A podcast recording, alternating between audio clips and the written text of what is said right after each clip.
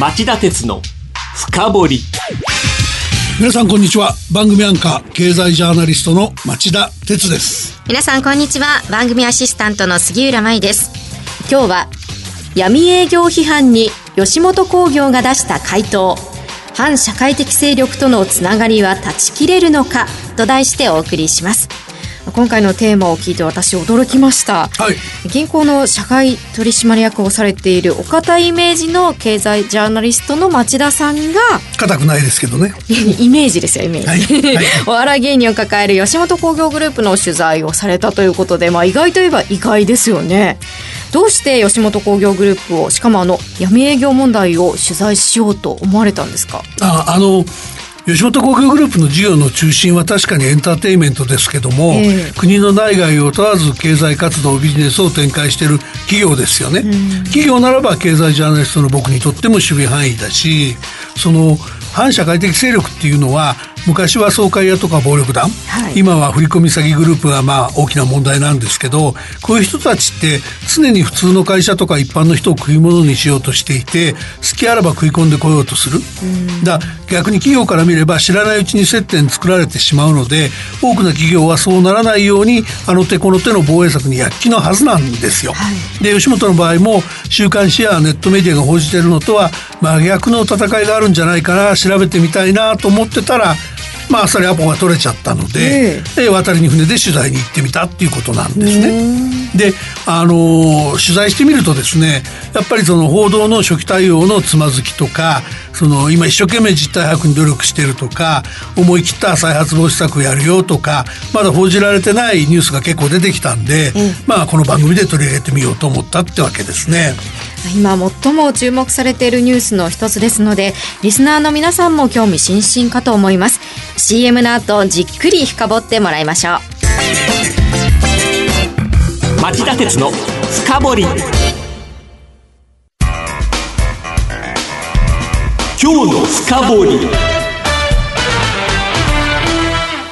まず今回の闇営業問題の経緯をまとめてください。はい。あの、発端は講談社のネットメディア、フライデーデジタルが6月6日付で、空手家入江信也が犯罪集団の闇営業で吉本興業を解雇という見出しをつけた記事をアップして、お笑い芸人の空手家の入江信也さんが吉本から所属契約を解消されたと伝えたことでした。はい。で、多分この記事が闇営業っていう言葉を流行らせるきっかけになったんだと思います。えー、で、この記事記事は翌日6月7日発売の写真週刊誌フライデーの記事を紹介する体裁で5年ほど前に開かれた振り込め詐欺集団の忘年会に入江さんのほか雨上がり決死隊の宮迫博之さんやロンドンブーツ1号2号の田村亮さんなどが参加していたことを暴露しておりその仲介役が入江さんだったことを指摘していました、うん、でその話がどうしてこれほどの大騒ぎになったんでしょうか？まあやっぱ根底にはね人気のお笑い芸人の話だったっていうんで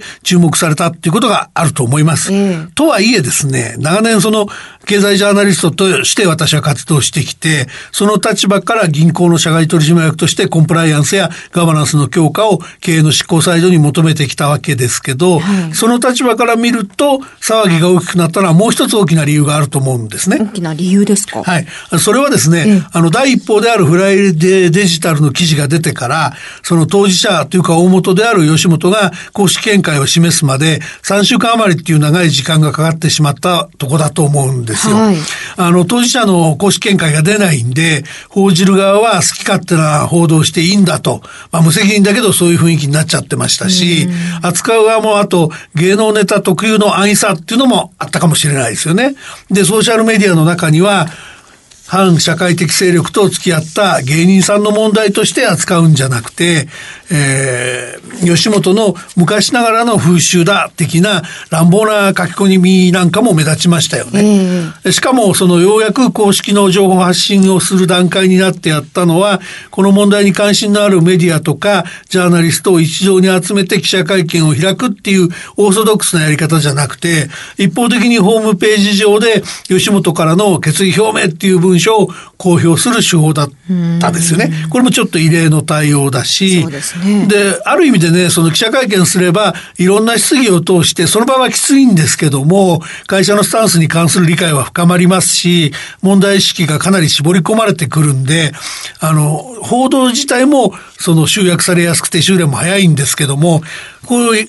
記者会見やらなかったために議論が拡散したままで問題が長引く結果になったっていうこともあると思うんですね。ということは吉本の広報対応が拙かったということになりますか？まあそう言っちゃうと身も蓋もないと思ってまして、はい、あの、やっぱりあの今回僕はあの吉本の担当執行役員に取材したんですけど、ええ、素早い対応したくなかったのかって言えば彼らもしたかったので、それができなかったことについてはものすごくじくじたるものがあるって悔しそうにしてましたよね。で、あの、で、なぜできなかったかっていうのはそれなりにやっぱり事情があって、舞台裏でその、あの、肝心の芸人さんたちがね、吉本に対して問題の会合には出席してないんだとか、お金はもらってないんだとか、嘘の回答を繰り返す場面が、まあ、大きく分けて2回あったっていうんですね。はい、それがまあ早くできなかった、公式見解出せなかった事情で、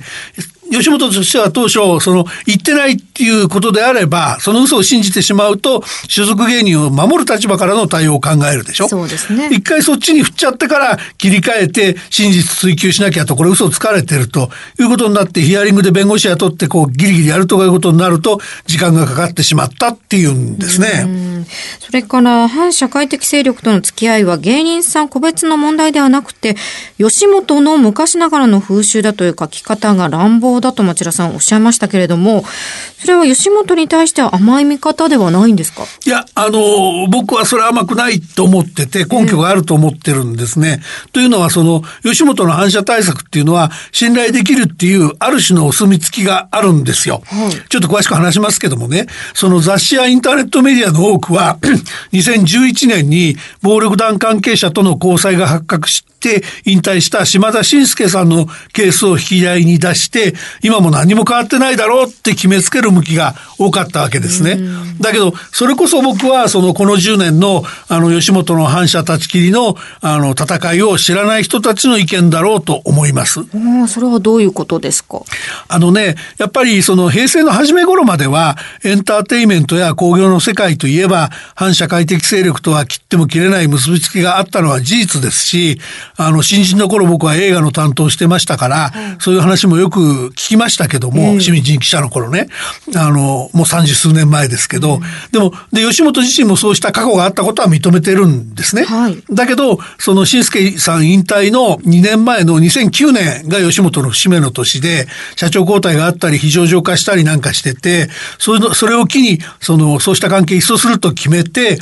警察当局や弁護士、関係省庁の協力を得て、格闘の末、吉本は変死した。って評価されてるんですね。その反社会的勢力切りは、吉本っていう企業だけじゃなくて、タレントたちにもやらなきゃいけないっていうんで、吉本としては毎年その所属のタレントたちに定期的にコンプライアンス、あの、法令遵守ですね、はい、のセミナー、教育をしたり、反社勢力との交際禁止の講習を受けさせたりと、そういうことをやってきたっていうんですね。で、このあたりのことに詳しい、その、専門家は、あの、反社の一層とかマネーロンダリング防止の観点から、こうしたことの社員教育に熱心な金融機関と比べてもですね、吉本の対応は引けを取らないっていう人がいるぐらいなんです。で、さっき申し上げたその証ですけども、あの、圧倒的な数の中央官庁の制作イベントの協賛とか、そういうイベントへのタレント派遣。ざっと数えただけでもですね、その、プレミアムフライデーの広報活動など、経済産業省と5つ、移住定住推進の広報活動など、内閣府と4つ、海外安全情報の配信サービスの旅レジ推進大使など外務省と3つ、動画もっと知ってほしい法務省など法務省と3つ、消費者月間の PR 動画作成など、消費者庁と3つなどですね、うん、圧倒的な数の政府系のプロジェクトを吉本が受注していることなんですよ。あの、ちょっと考えてもらえばわかるんだけど、こうした中央省庁ってスキャンダル大嫌いですから、徹底して、その、警察情報なんかを共有して反射チェックをやりますからね。だから、その結果、まあ吉本なら他のプロダクションは知らないけど吉本なら大丈夫だと判断してるって聞いてますよ僕は。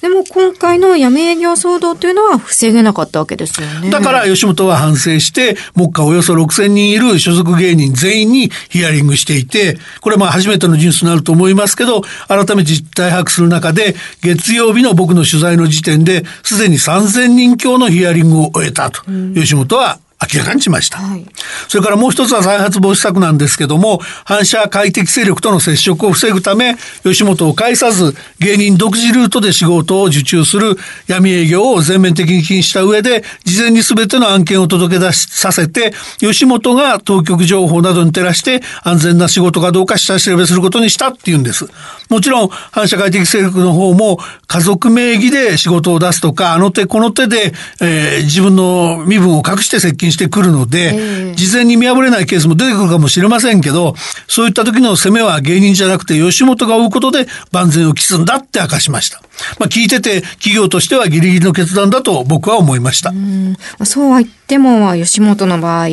ものすごい数の芸人さんがいて、契約書のない芸人さん、稼ぎの少ない芸人さんいる中で、食べていくために闇営業をするという人が出てくるという指摘もありますよね。うん、そういう記事僕もたくさん目にしましたけど、それためにする議論じゃないかと思います。だって杉浦さんだってさ、うん、契約に書いてなければ暴力団や振り込み詐欺集団の構成員と付き合いますか、ね、それは契約のためじゃなくて、ご自身のためにご自身の判断で付き合わないわけでしょ、はい、それから、あの、反社会的勢力の人たちから見ればね、箔をつけるために有名タレントと付き合いたいのであって、食べるのに困ってるような知名度の低い芸人には、向こうから接近してくることってあまりないはずですよね。さらに言えば、今回その、タレントの方ですけれども、今回反社からお金をもらった芸人さんの中には、年間1億円以上稼いでる人たちもいたそうです。だそういう意味では、現実よく見れば、契約書や稼ぎの問題じゃなくて、コンプライアンスの徹底が大事って話なんで、この教育を頑張るっていう吉本のあの対応策は合理的だと僕思いますけどね。以上、今日の深掘りでした。今日は闇営業批判に吉本興業が出した回答、反社会的勢力とのつながりは断ち切れるのかと題してお送りしました。番組への感想、質問などがありましたら、ラジオ日経ホームページ内の番組宛てメール送信フォームからメールでお送りください。またこの番組はオンエアから1週間以内なら、ラジコのタイムフリー機能でお聞きいただけます。詳しくは番組ホームページをご覧ください。番組を聞きあなた、来週も徹底的に深掘ります。それではまた来週夕方5時35分にお耳にかかりましょう。さようなら